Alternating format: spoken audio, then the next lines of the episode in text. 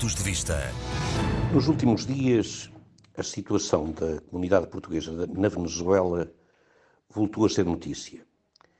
Eh, foi-nos recordado pelo nosso embaixador que eh, aquele país eh, continua a recusar os pedidos da TAP para a realização de voos humanitários, voos que visam fazer regressar a Portugal, trazer a Portugal muitos dos milhares, largos milhares de cidadãos portugueses que ali residem. Eh, se a situação da comunidade já era grave, eh, muito mais grave eh, ficou depois da Covid. Efetivamente, o nível de restrições que existem para entrar na Venezuela são, é tremendo. E aquela comunidade encontra-se quase praticamente isolada.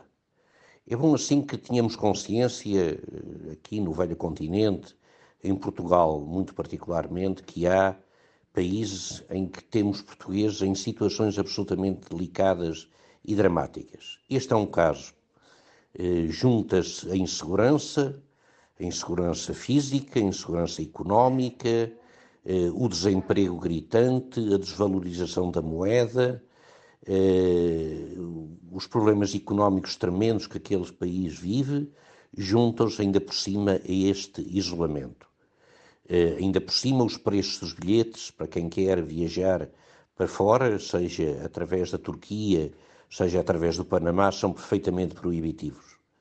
Uh, deixo assim esta palavra uh, aos nossos compatriotas da Venezuela.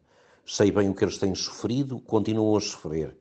E desejo ardentemente que a União Europeia, particularmente, e Portugal, através da diplomacia, sejam capazes de encontrar formas de, nos, de estarmos mais próximos deles, particularmente na época natalícia que se avizinha.